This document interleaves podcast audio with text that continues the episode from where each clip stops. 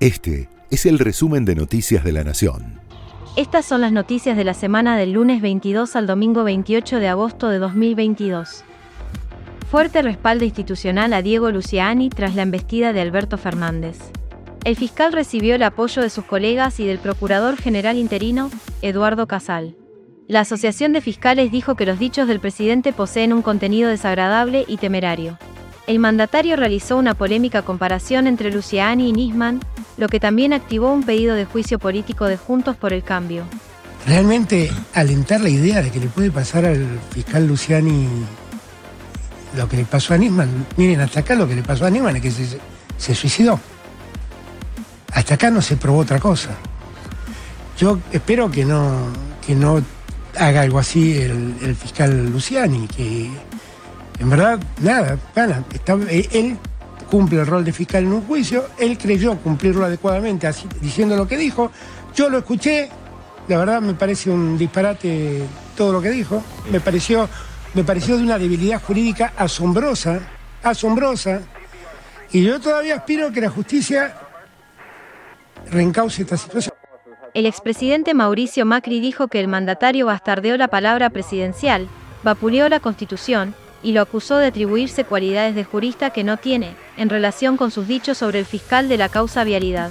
Los comentarios de Fernández surgen como respuesta a la imputación contra Cristina Kirchner por el desvío de fondos para la obra pública en Santa Cruz.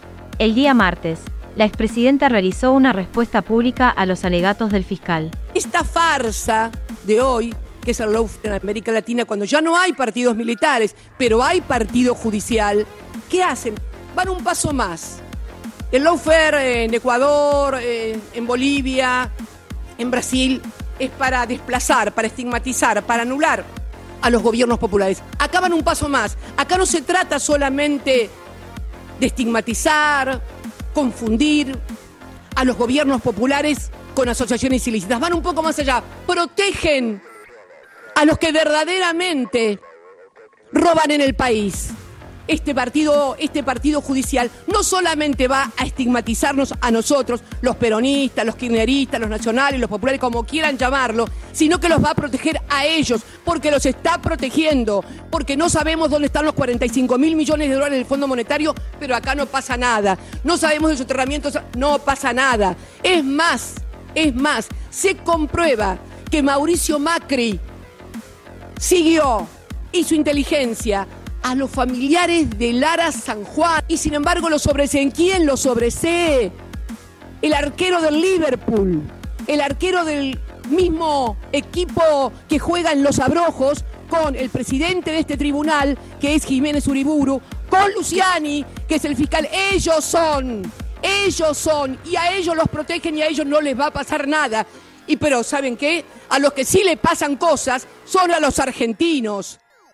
Por su parte, Diego Luciani, fiscal de la causa, le respondió a Alberto Fernández, estoy preocupado. Esto es un grave avasallamiento. En su exposición pidió una condena de 12 años de prisión para Cristina Kirchner y su inhabilitación para ejercer cargos públicos. Amplían el alcance del cepo. El gobierno resolvió que no podrán acceder al dólar oficial quienes hayan pedido mantener subsidios energéticos. La normativa bloqueará el acceso al cupo de 200 dólares, y se conocerá apenas la Casa Rosada defina los alcances del nuevo esquema de tarifas. Con respecto a la segmentación, desde el gobierno apuran la recolección de datos de las provincias para comenzar a implementar el esquema a partir del 1 de septiembre. Sin embargo, las distribuidoras aseguran que todavía no cuentan con los cuadros tarifarios ni con los listados de clientes para aplicar la quita de subsidios. Ya no habrá que completar declaración jurada electrónica de coronavirus para entrar y salir del país. El gobierno flexibilizó las medidas vinculadas a la pandemia de COVID-19 y a partir de ahora no será necesario realizar controles de temperatura en los puntos de ingreso al territorio nacional. Así lo anunció la directora nacional de Migraciones, Florencia Carignano. Eliminamos la declaración jurada. Ya no será necesario realizarla para ingresar o salir del país. Seguimos haciendo que viajar sea más rápido y más sencillo, publicó la funcionaria. Según las autoridades, la normalización de las entradas y los egresos del territorio nacional tiene lugar una vez constatada la estabilización de los datos epidemiológicos. Massa se reunirá con la titular del FMI, Cristalina Georgieva, en su gira por Estados Unidos. El ministro viajará el 6 de septiembre para encontrarse con funcionarios y empresarios, con el objetivo de atraer inversiones y destrabar créditos de los bancos multilaterales. Entre las empresas inversoras con las que mantendrá reuniones de trabajo hay petroleras, automotrices, mineras y el grupo Amazon. También habrá una reunión técnica en la que el ministro buscará el difícil objetivo de cooperación de datos impositivos, con un acuerdo de intercambio automático de información entre la AFIP y el Tesoro de Estados Unidos. En el cierre de su viaje mantendrá una reunión con la máxima autoridad del Fondo Monetario Internacional, Cristalina Georgieva. Así lo explicó la vocera presidencial, Gabriela Cerruti. De lo que están hablando con respecto a lo del Fondo Monetario Internacional son de los famosos DEC, del Fondo de Resiliencia, que es un, en realidad algo que Argentina ha pedido, ha impulsado, ha empujado y que se está concretando, que tiene que ver con este, aquellos fondos que se pueden redistribuir entre los países de renta intermedia y que lo necesiten, que es algo que la Argentina impulsó desde que se reunió el G20 en Roma el año pasado y que se viene llegando adelante, con lo cual no se trata de un préstamo del Fondo Monetario Internacional, sino del Fondo Resiliencia, que es un nuevo mecanismo de financiamiento internacional a partir de los DEX para aquellos países que más lo necesiten. Comienza la audiencia pública para definir un aumento del 40% para el subte. El precio del viaje subirá de 30 a 42 pesos desde mediados de septiembre. Se suma al incremento de colectivos que rige desde agosto y al alza del 50% prevista para los taxis porteños, que será en dos etapas. El mes próximo, la primera, y en noviembre, la segunda. Se sorteó la fase de grupos de la Champions. La máxima competencia de clubes europeos definió los grupos que ocuparán los 32 equipos. Varios futbolistas argentinos se cruzarán en esta etapa.